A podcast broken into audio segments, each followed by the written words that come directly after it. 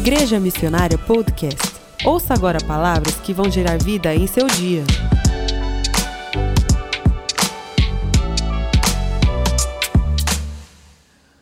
Segundo livro de Reis, capítulo 6, verso 24 em diante. Quando não sei o que fazer. Algum tempo depois, Ben-Hadad, rei da Síria, mobilizou todo o seu exército e cercou Samaria. O cerco durou tanto e causou tamanha fome que uma cabeça de jumento chegou a valer 80 peças de prata e uma caneca de esterco de pomba, cinco peças de prata. Um dia, quando o rei de Israel inspecionava os muros da cidade, uma mulher gritou para ele: Socorro, majestade! O rei respondeu: Se o senhor não socorrê-la, como poderei ajudá-la? Acaso há trigo na eira ou vinho no lagar? Contudo, ele perguntou: Qual é o problema? Ela respondeu: Esta mulher me disse: Vamos comer seu filho hoje e amanhã comeremos o meu. Então cozinhamos o meu filho e o comemos. No dia seguinte, eu disse a ela que era vez de comermos o filho dela, mas ela o havia escondido.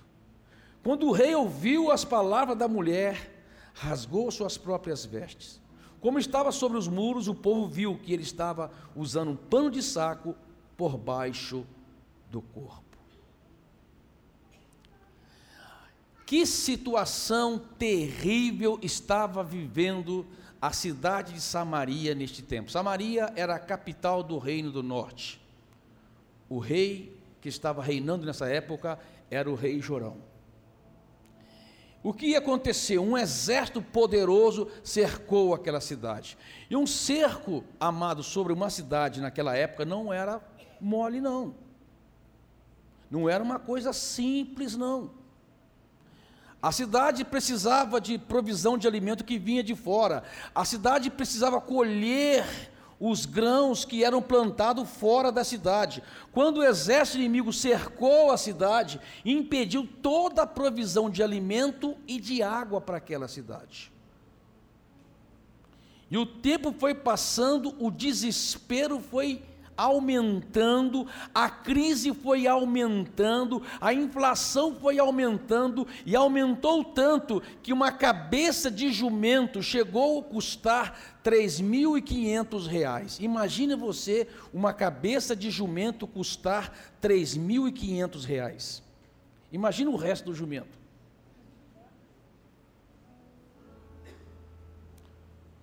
Bem possivelmente é o que sobrou para as pessoas mais pobres comprar e quem tinha esse dinheiro para comprar. As pessoas estavam comendo e comprando para comer esterco de pombo. Que desespero, que situação desesperadora estavam vivendo eles. Mas o rei, o rei Jorão, foi inspecionar os muros. Ele era um rei que se preocupava com o bem-estar do seu povo, estava tentando achar uma solução para o problema. Ao inspecionar o muro, ele estava pensando assim: vou ver se há uma possibilidade de eu levantar aqui um levante para tentar lutar contra esse exército inimigo. Ou quem sabe eles desistiram, nós vencemos ele pelos, pelo cansaço, eles foram embora. Mas quando ele avistava no horizonte, estava lá o acampamento gigantesco do exército de Ben-Hadad o rei da Síria. E num desses dias de inspeção que o rei estava, veio uma mulher.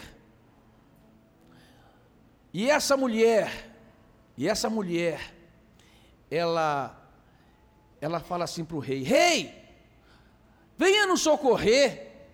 E o rei falou: Mas como eu vou socorrer você se Deus não está fazendo nada por vocês? Como poderei eu fazer? Se nessa situação que vocês estão vivendo, Deus não está socorrendo vocês, como eu vou socorrer? Mas vem lá, o que está acontecendo? Pode ser que seja uma situação que eu resolva. O que está acontecendo entre vocês? O que está acontecendo entre vocês? E ela fala para o rei: até com uma certa simplicidade. Olha, rei, nós combinamos de comermos os nossos filhos. Amados, você não sabe o que é fome. Olhando para essa galera aqui hoje, percebo que ninguém aqui sabe o que é fome.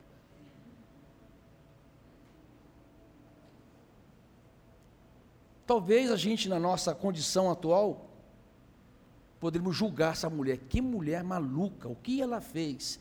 Sabe o que é isso, queridos? Desespero. Você não tem noção o que um desespero pode fazer com uma pessoa. Um desespero de fome pode fazer com uma pessoa. Possivelmente o rei, por ser rei, tinha ainda algum recurso de comida no seu palácio. Talvez o rei não tinha noção do grau de gravidade de fome que o povo estava passando. E quando ele ouve aquela mulher dizer que comeu o próprio filho e estava planejando comer o filho da outra, depois, o rei toma atitude, ele rasga suas vestes e por debaixo das suas vestes já estava coberto de pano de saco, dizendo assim: Ó, eu já estou num estado de humilhação, mas ainda estava coberto com manto. Eu já estou num estado de humilhar a minha alma por causa desse cerco, mas agora eu vou escancarar a minha alma, eu vou escancarar a minha vida para todos verem que eu estou desesperado e não sei o que fazer pano de saco é estado de humilhação. O rei estava se humilhando diante daquela situação. E ele se humilhava porque estava dizendo assim: Ó, eu não sei o que fazer. Quantas vezes nós estamos diante de uma situação que nós dizemos: Eu não sei o que fazer. Olhamos para o casamento e você fala: Eu não sei o que fazer para mudar essa situação do meu casamento. Olhando para a situação financeira e a pessoa luta para sair do vermelho, muda de emprego para sair do vermelho e continua no vermelho e chega um ponto em que fica desesperada e diz: Eu não sei o que fazer. Pessoas diante de um quadro clínico, um diagnóstico médico, fica pensando: Eu não sei o que fazer. Eu não sei o que fazer. E muitos nesse momento se desesperam, pensam em fugir. Quem nunca pensou em fugir para os Estados Unidos? Deixa eu ver. Como que se fosse resolver o seu problema. Alguns chegam no extremo da fuga que pensam tirar a própria vida. Ontem, conversando com, com o irmão, quando, enquanto nós estávamos pedalando, ele disse: Pastor, essa situação que essas pessoas estão passando, parece que eles vão tirar a própria vida. E eu disse: tirar a vida não é solução para o problema. Eu não sei o que fazer. O que fazer quando não se sabe o que fazer? Esse texto, ele nos ajuda a compreender atitudes que podemos tomar para nos ajudar numa situação de quando nós não sabemos o que fazer. Quando nós olhamos para a situação e a, sua, a, a, a situação parece insolúvel. Olhando para a situação e acho que ela não tem mais jeito de mudar. O que devo fazer quando tudo parece terminado para mim? Primeira coisa, amado, que o texto mostra: mantenha sua esperança em Deus, Ele sabe o que faz capítulo 6, versículo 33 diz assim: Enquanto ainda lhes falava, alguém estava falando para o rei, o mensageiro chegou.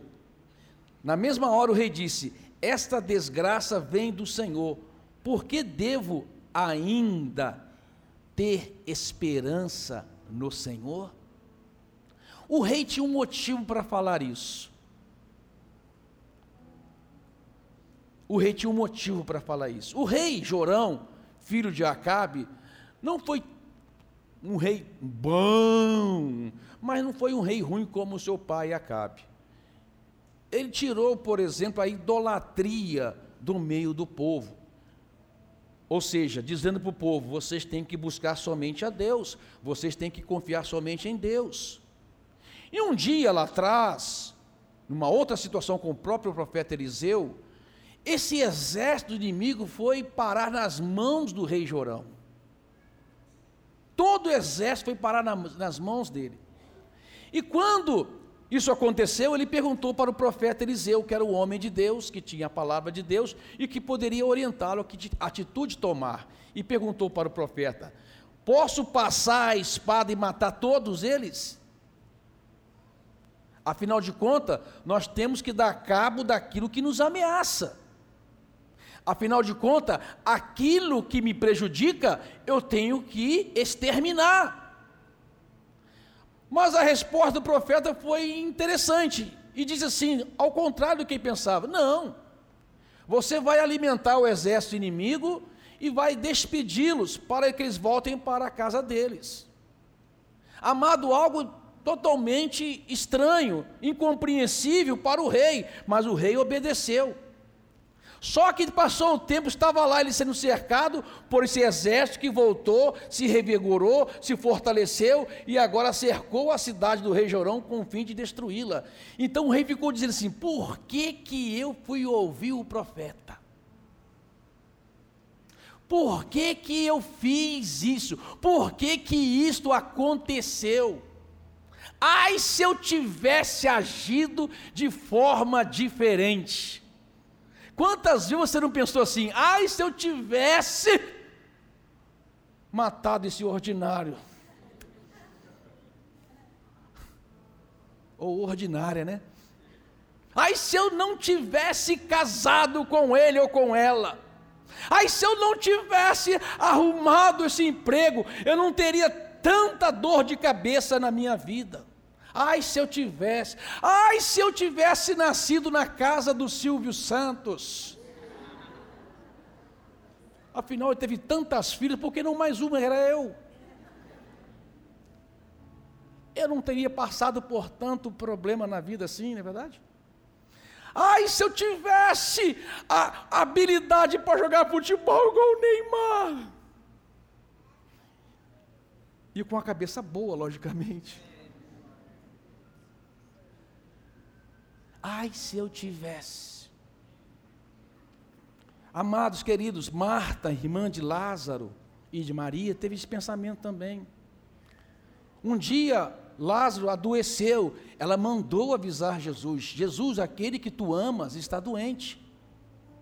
Lázaro era amigo de Jesus, era amigo de Jesus mesmo. Jesus dormia na casa de Lázaro, comia na casa de Lázaro. E a notícia veio para Jesus: Jesus, Lázaro está doente.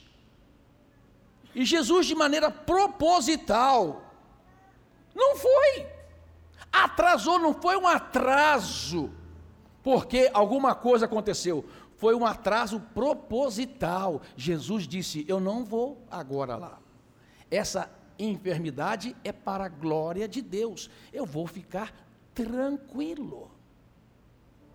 Mas lá em João capítulo 11, versículo 21, Marta, quando Jesus vem e Lázaro já está no túmulo, e, e, quando Marta encontra com Jesus, a primeira coisa que ela fala: Senhor Jesus, se tu estivesse aqui, isto não teria acontecido. Por que o Senhor atrasou? Por que o Senhor permitiu que isso acontecesse? Por que o Senhor deixou essa situação chegar nesse nível de sepultura? Por quê? Se o Senhor tivesse aqui, quantas vezes nós falamos, se isso não tivesse acontecido? Amado, Jesus deu a resposta para Marta: Marta, se tu creres, você vai ver a glória de Deus. Se tu creres, você vai ver a glória. Você está olhando para a sepultura, eu estou olhando para a possibilidade do milagre. Amado, às vezes quando você está no fundo do poço, quando você está numa situação que você acha que não tem mais jeito e não tem mais solução, talvez seja a hora do seu milagre. A sepultura para Jesus não foi enfim. Imagine então o problema que você está passando. ele não é o fim para você. Você tem que confiar, manter a sua esperança em Deus. Mantenha a sua esperança em Deus, Ele sabe o que faz. Nós precisamos ter essa expectativa em Deus, nós precisamos ter essa confiança em Deus, Ele sabe o que faz. Eu não sei porquê, mas Deus sabe. Deus sabe. Mantenha a sua, a sua, a sua esperança. Segundo, acredite que Deus pode dar a volta por cima e reverter a situação no, no capítulo 7, versículo 1 diz assim: Eliseu respondeu: Ouça a palavra do Senhor, assim diz o Senhor. Amanhã, por volta desta hora, na porta de Samaria, tanto uma medida de farinha como duas medidas de cevada serão vendidas por uma peça de prata. Uma peça de prata. Amados, uma peça de prata, que está dizendo aí, é uma grama de prata, que hoje custaria 35 reais. 8 quilos de farinha, olha a diferença de uma cabeça de jumento que estava custando 35 mil reais, para que 8 quilos de farinha voltar a custar 35 reais. Uma mudança, uma, a situação ia reverter da noite para o dia.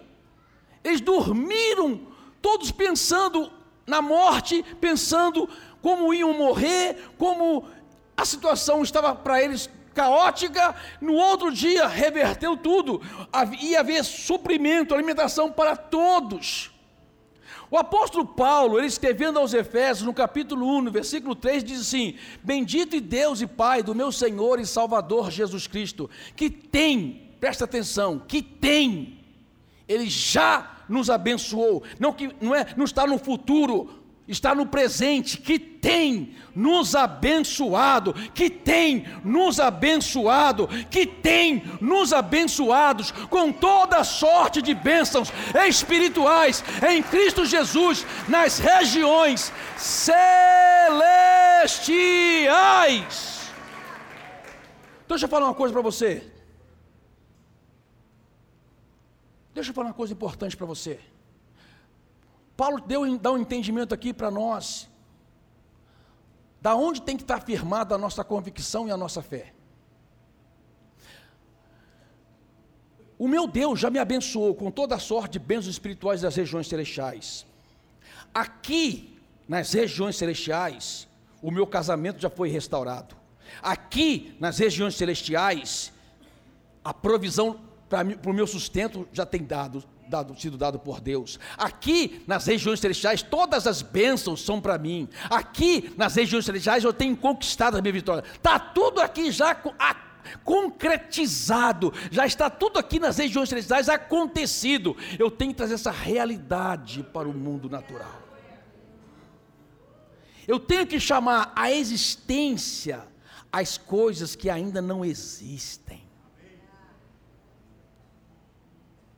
Eu, você precisa entender que a situação pode mudar repentinamente. Repentinamente, amado, quando você tem noção de que você já é um abençoado, você vai mudar a situação repentinamente. Não permita que a situação difícil segue a sua fé. A olhar no natural, a olhar aquilo natural, você fica como, se você permitir, você vai ficar incrédulo. A incredulidade, amado, é algo terrível. O texto que eu vou ler aqui fala do capitão da guarda, o homem que estava do lado do rei. Quando, quando Eliseu disse: amanhã essa situação vai mudar. Vocês estão comprando uma cabeça de jumento, caríssimo. Amanhã, 8 quilos de farinha vai ser quase de graça.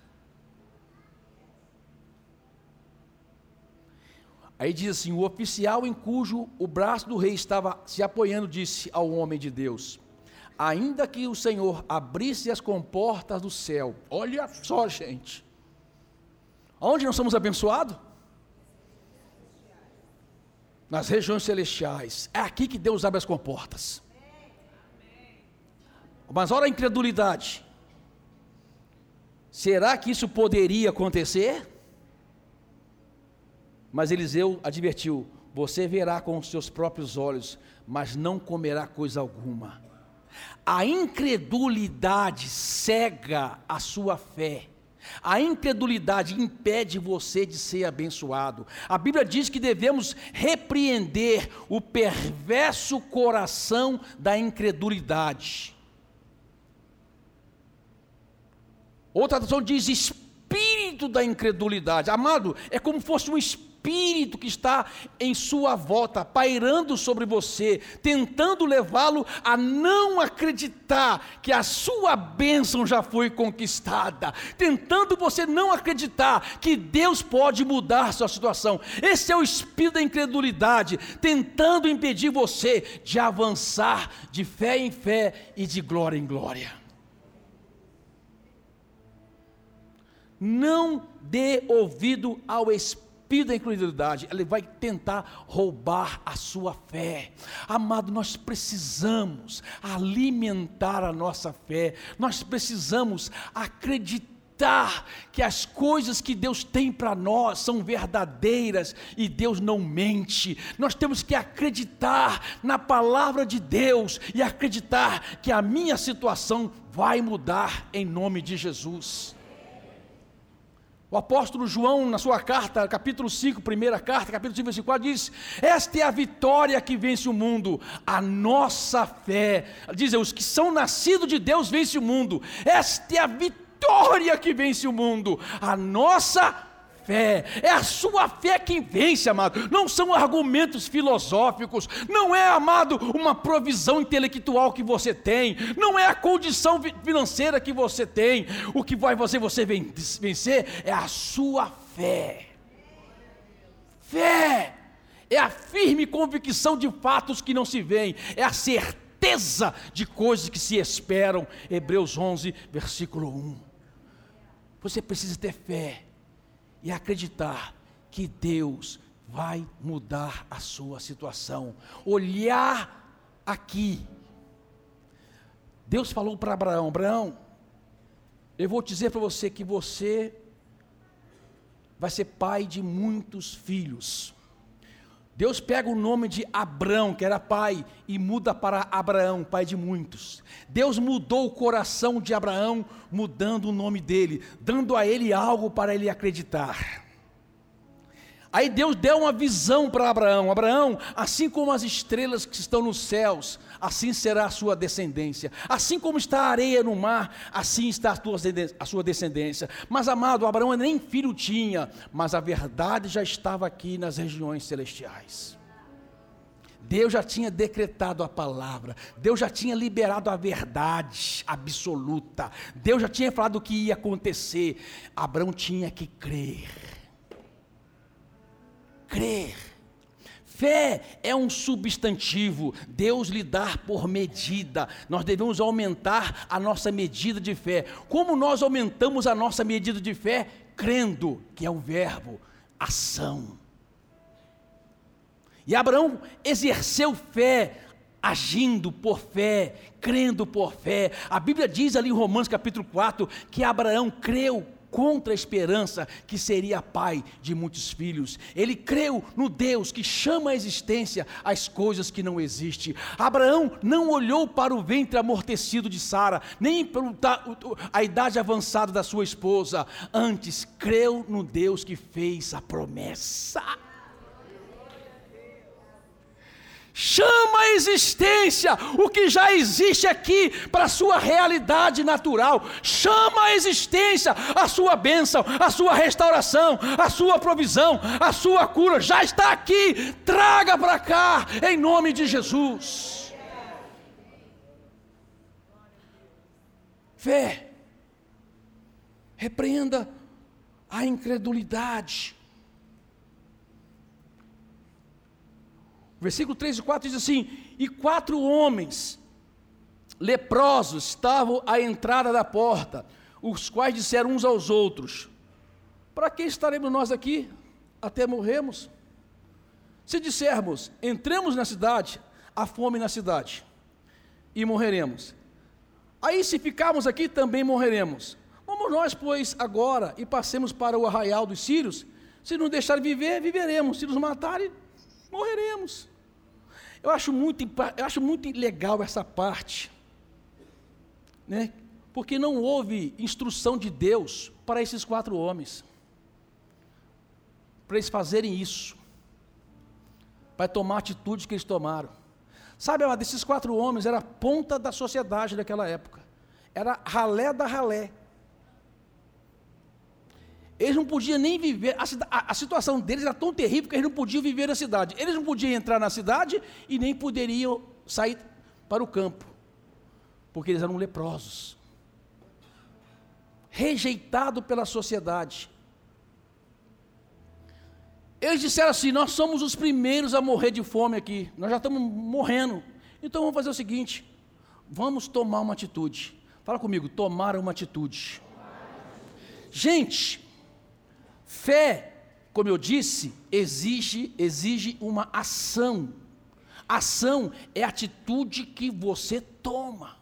Nós servimos um Deus que trabalha por nós enquanto nós dormimos, está no Salmo 127. Mas isso não significa que você tem que ficar acomodado, isso significa que você não tem que reagir, isso significa que você não tem que trabalhar, você tem que trabalhar de acordo com a sua fé. Eles tomaram uma atitude. A atitude que eles tomaram salvaram a vida deles e também salvou a vida da cidade. Amadas vezes, a solução para o seu problema vem dos lugares mais improváveis.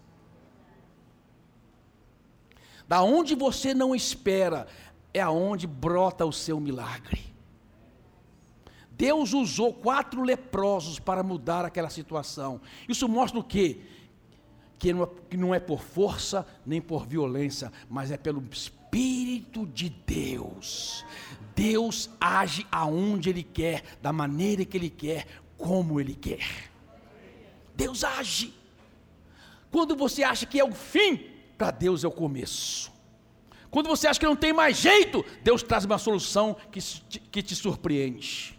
E esses homens surpreenderam, chegaram lá, queridos. Chegaram lá, aconteceu algo. Enquanto a cidade dormia, enquanto o rei estava preocupado com o destino do seu povo, enquanto o rei estava culpando Eliseu pelo problema, querendo matar Eliseu, Eliseu disse: Você vai ver como Deus muda essa situação. Deus tem um plano. Deus, quando mandou o exército de volta para trás, amado, não foi para maltratar o povo depois, foi para trabalhar e treinar aquele povo de alguma forma, de alguma maneira. E de noite, Deus promoveu um barulho, uma visão que espantou, que aterrorizou todo o exército. Eu não sei o que eles viram de fato.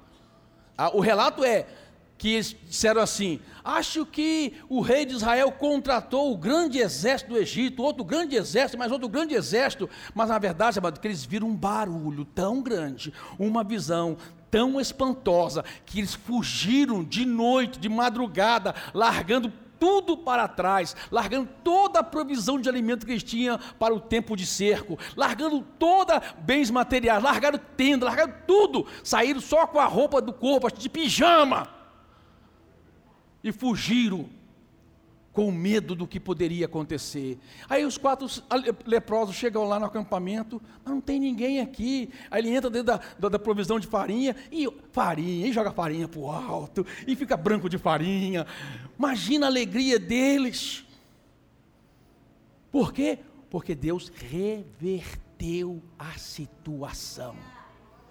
Deixa eu falar uma coisa para você, amado. Eu não sei o que você está passando, mas você está servindo Deus que reverte a situação, que transforma a maldição em bênção. Deus é um Deus que transforma as coisas que são improváveis em bênção na sua vida. Deus é poderoso para isso. Só que eles estavam lá, se esbaldando na farinha. Oh, só nós aqui, comida para o resto da vida.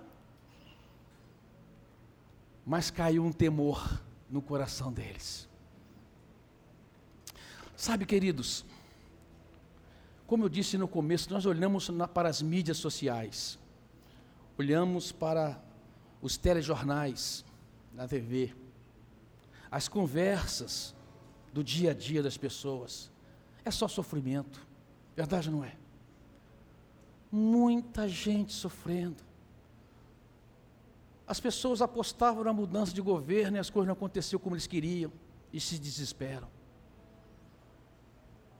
Notícias ruins. O povo estava lá na, na cidade, desesperado, sem, sem expectativa de mudança. E os quatro aqui se esbaldando na farinha. Caiu um temor no coração dele. Caiu um temor no coração daqueles quatro homens. Amado, esse temor tem que estar no nosso coração também. Eles falaram assim: Nós estamos aqui desfrutando das bênçãos de Deus, nós estamos aqui alimentando a nossa alma, enquanto tem gente lá fora sofrendo. Sofrendo. Um disse para o outro, porque eles poderiam dizer: Nós éramos rejeitados, nós nem podíamos entrar na cidade. Eles levavam comida para a gente lá fora para comer, porque nós éramos proibidos de entrar na cidade. Nós éramos considerados como pessoas excluídas. Eles poderiam pensar assim: agora chegou a nossa vez, vamos dar um troco. Chegou a minha vez.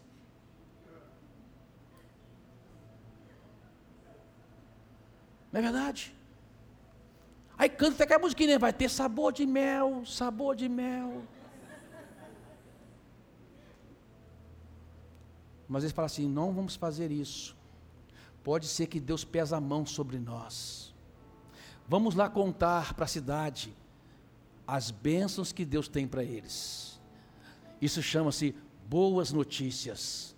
O Evangelho, amados, são boas novas. O Evangelho são boas notícias. É a nós que já temos recebido a palavra de Deus, nós que estamos alimentando a palavra de Deus, temos nos revigorado, refrigerado com a palavra de Deus. Nós vamos lá fora dizer para as pessoas que estão lá fora: tem esperança para vocês, há solução para os seus problemas. Existe um Deus que cuida de vocês, existe um Deus que está preocupado com vocês. É quando nós saímos do nosso local de bênção e vamos lá fora dar as boas novas para aqueles que estão sofrendo.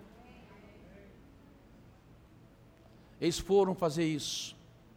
Interessante, quando eles chegaram lá, o rei perguntou assim: não, isso é armadilha. Hum, sabe, sabe quando o cara duvida da benção? Tem gente que duvida, não, é demais, é, tem coisa aí. Tem coisa aí. Pode ser que os caras se esconderam dentro da areia lá, não que chegar lá e sai de dentro da areia, brota de dentro da areia e mata a gente.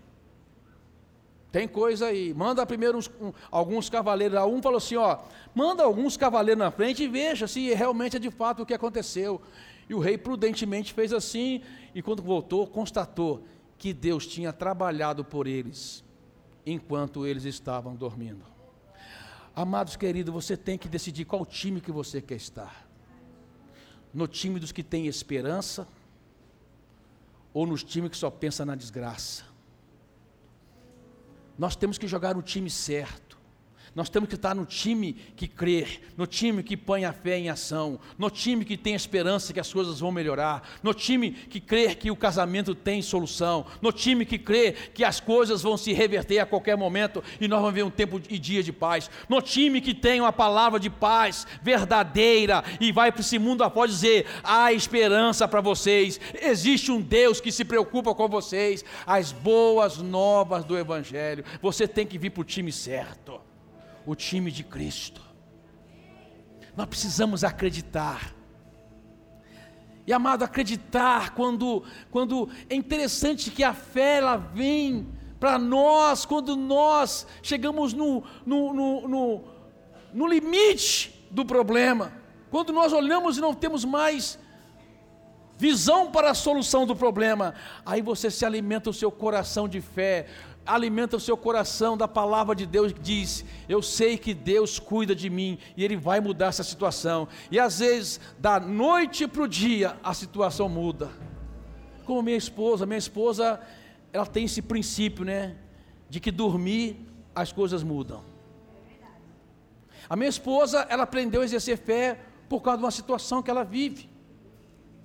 Sabe a bula daquele remédio?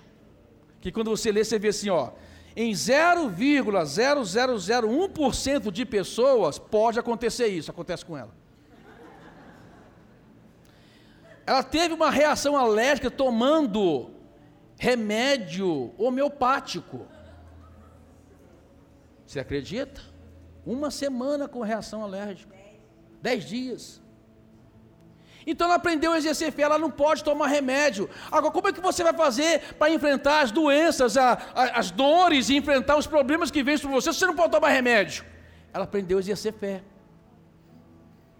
Ela aprendeu a orar. Ela aprendeu a confiar em Deus. E ela diz assim: bem, ora por mim. Ela vive pedindo oração para mim, não sei porquê. Todo dia à noite, bem, segura minha mão, ora por mim.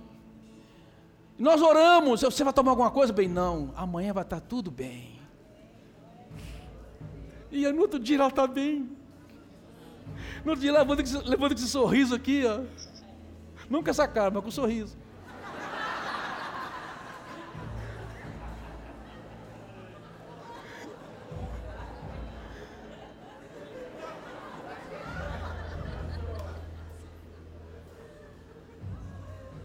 Deixa eu falar uma coisa para você, entra no time da esperança. No time que amanhã vai estar tudo bem. Deus trabalha por mim enquanto eu durmo. Amanhã vai estar tudo bem. Amanhã vai estar tudo bem. Uh!